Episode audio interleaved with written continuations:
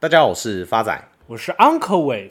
欸，Uncle 很夸张，我一定要跟你分享一件事。今天发仔一早去楼下的早餐店买早餐，点个玉米蛋饼，结果老板跟我说今天蛋卖完了，问我要不要吃不加蛋的玉米蛋饼。结果餐点送上来，发仔为之震惊，这哪是玉米蛋饼？这明明就是可丽饼。老板自己也很无奈，跟发仔分享，他说一般早餐店平均一个礼拜会用掉三箱蛋左右，一箱鸡蛋是二十斤。现在鸡蛋一个礼拜平均就涨幅一到三次以上，他运气好，刚好有合作很久的蛋商，上礼拜叫一箱蛋平均费用大概是一千零六十块，这个礼拜已经涨到一千两百二十块了。但他也坦诚，这也是靠关机才拿得到的蛋，不然现在南部一箱蛋都是平均用一千三百块到一千五百块以上在抢的。发仔，你确定要讲这么敏感的话题吗？现在乱讲缺蛋都有可能被网军出征了。像 Uncle 这个人就很公正，以我的例子来说好了。Uncle 楼下家的 Seven 跟我配合了六年两个月又三天，他们家的蛋从来都不会买不到，而且也不曾涨价。不是 Uncle，这种事怎么可能在台湾发生？你到底买的是什么蛋啊？这个蛋可厉害了，它就是可以让你三个愿望一次满足的健达出奇蛋。不是 Uncle，你这梗会不会太烂了？你是不是缺蛋缺蛋脑袋坏掉了？不过说实话，现在全球受到禽流感的冲击，目前台湾国内鸡蛋供应量吃紧。全台上演缺蛋危机，而在台湾养鸡协会公布的上周批发鸡蛋价格当中，每台斤的价格已经从五十二块涨到五十五块，创下历史新高。现在可以看到台北市的蛋商几乎每天一大早就有一堆人来排队。业者也坦言，现在现场都没办法卖普通的白蛋，都只能卖特殊蛋，没赚什么钱，货也不多。过年前缺蛋就缺得很严重，现在陆陆续续缺口越来越大。像台湾的知名日本餐饮连锁品牌 Sukia。在上周就已经公告，因为受到气候变迁以及禽流感的影响，鸡蛋严重缺货，部分使用温泉蛋的餐点将暂时停止供应。受到鸡蛋供货量不稳定的，还有日本定食业者弥生轩，也公告餐厅内部分鸡蛋的相关餐点将有所调整或停售。台湾本土的排队名店也不例外，像新竹湖口的老五咸粥，以及彰化的排队名店古早味现烤蛋糕，也受到缺蛋的危机，纷纷宣布停业。这波缺蛋，除了餐饮业者受到比较重大的影响之外，现在就连学校也受到了影响。由于鸡蛋价格创下历史新高，引爆万物齐涨的连锁效应，台北市的营养午餐已经开出了第一枪，已经有多所学校正在进行营养午餐涨价的意见调查。像是光复国小以及松山国小，就已经将营养午餐的价格从五十元调整到六十元。多数家长为了小朋友的健康着想，大部分都是同意了调涨。团山业者也坦言，他们收到蛋商的通知，三月十五号之后供应的蛋量会减少百分之二十到三十以上。但由于营养午餐的菜色都是前一个月就已经开出来，平均一个月至少会吃四到六次的蛋。而营养午餐的价格是从一零六年到现在都没有调整过的，涨价真的是万不得已的做法。目前根据台湾农委会的最新统计，鸡蛋的日产量是十一点二万箱，每箱大概两百颗左右，产量跟每天的需求还有五十万到八十万颗的不足。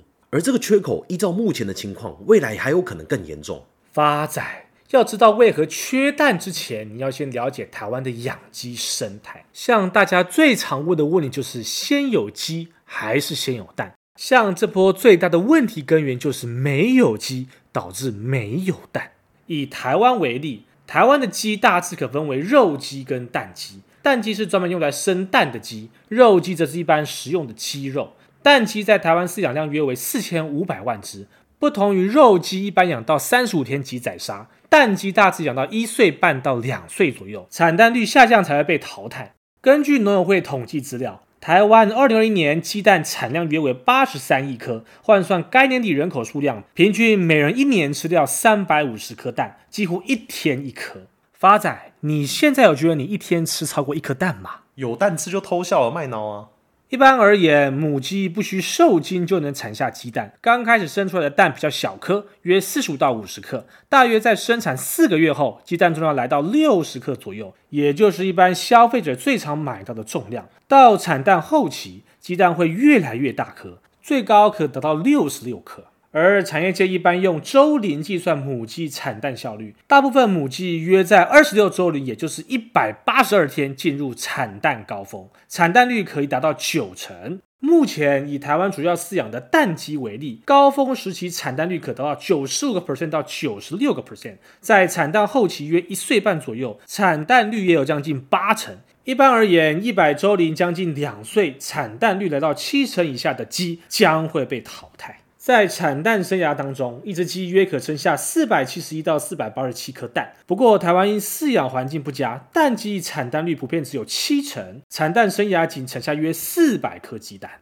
不过这两年种鸡进口面临禽流感严重考验，因为台湾种鸡一半以上来自美国，其余则是加拿大、法国。但美国去年一月至今年二月二十号，因禽流感扑杀了五千七百三十二万只鸡，创下历史新高。法国也扑杀了一千九百八十六万只鸡。去年九月，农委会就曾对外表示，去年上半年因为禽流感疫情以及国际物流延迟，预计第三季才能恢复正常进口。这也使得今年初投产的母鸡供不应求。今年至今进口了五万只种鸡，虽然目前台湾急迫缺蛋，不过一时间仍难以大量进口种鸡。畜牧处处长表示，一般而言，种鸡场都有一定排程。一批养完才能进下一批。根据农友会二零二二年第三季调查统计，全台共有约两百户蛋鸡场，两千一百多个蛋鸡户，养了四千五百万只鸡，一年产了八十三亿颗蛋，产值约超过两百亿元。其中养鸡重镇位在彰化县，鸡只数占全台四十五个 percent。接着依序是屏东县、嘉义县、台南市跟高雄市。尽管台湾不乏有二十万只鸡以上的大型鸡场，但整体来说仍以小农居多。三万只以下的饲养户占全国七十六个 percent。这些养鸡户多半资金较少，饲养方式以最传统的开放式为主。养鸡场外面并没有水泥墙，甚至没有围网，野鸟、老鼠可随意进出。目前台湾八十五个 percent 都还是用开放式的传统机舍，尤其又以小规模两万只以下的机场占绝大部分。仅仅剩下不到一成多的鸡农则采用高科技管理，使用密闭式水帘禽舍，会使用围网、不透光帆布将四周罩起，隔绝野鸟。密闭式的水帘禽舍则采用砖墙、隔热板搭建，搭配水帘、风扇降温散热排风，加上电脑自动控制场内温湿度，同时使用自动化的饲料机及设备，降低人力的负担。值得一提的是，蛋鸡场通常是一批一批饲养，也就是统进统出，卖出一批鸡后，鸡舍清空全面消毒。但传统开放式的鸡舍多半采混龄饲养。举例来说，同空间的鸡舍会有尚未进入蛋产期的中鸡、产蛋高峰期的母鸡以及产蛋后期的老母鸡，这使得鸡舍一直无法全面清空消毒，成为禽流感病毒的温床。根据农委会防检局的资料，二零一三年到二零二一年，蛋鸡场验出禽流感阳性率突破四成，几乎每两只鸡就有一只得过禽流感，是所有禽类当中比例最高的。同时，传统的混龄饲养也影响产蛋效率。东海大学畜产系教授指出，蛋鸡是长光照的禽类，开始产蛋后，每日光照时间要比之前长，需维持光照十七小时，才能加速刺激排卵。但台湾传统开放式的蛋鸡场没有点灯设备，混龄也没有办法让每只鸡获得适当的光照时数，产蛋率自然低迷。实际对照这两年鸡蛋生产数量和产蛋母鸡只数，台湾这两年的产蛋率都在七成左右低档徘徊。若按照原厂饲养手册，这些鸡早该全数淘汰。根据农委会二零二一年研究，符合环境及饲料标准的蛋鸡场约有五十三个 percent，不符合则占四七个 percent。值得一提的是，从二零二二年开始流行的禽流感，不仅在国外造成重创，对台湾的种鸡也造成严重的影响。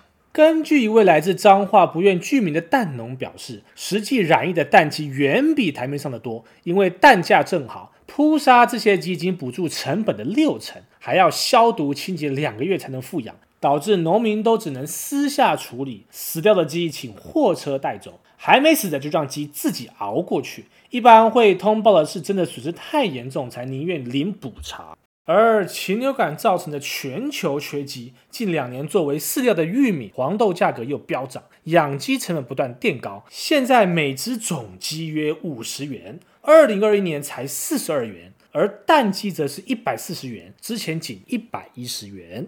Uncle 认为要投资这波鸡蛋行情，不能仅聚焦在蛋商上面。以疫情期间的口罩之乱为例。当时人人都疯抢口罩，散户都以为要投资口罩的生产商才赚得多，殊不知是运送口罩的指向概念股涨幅最高。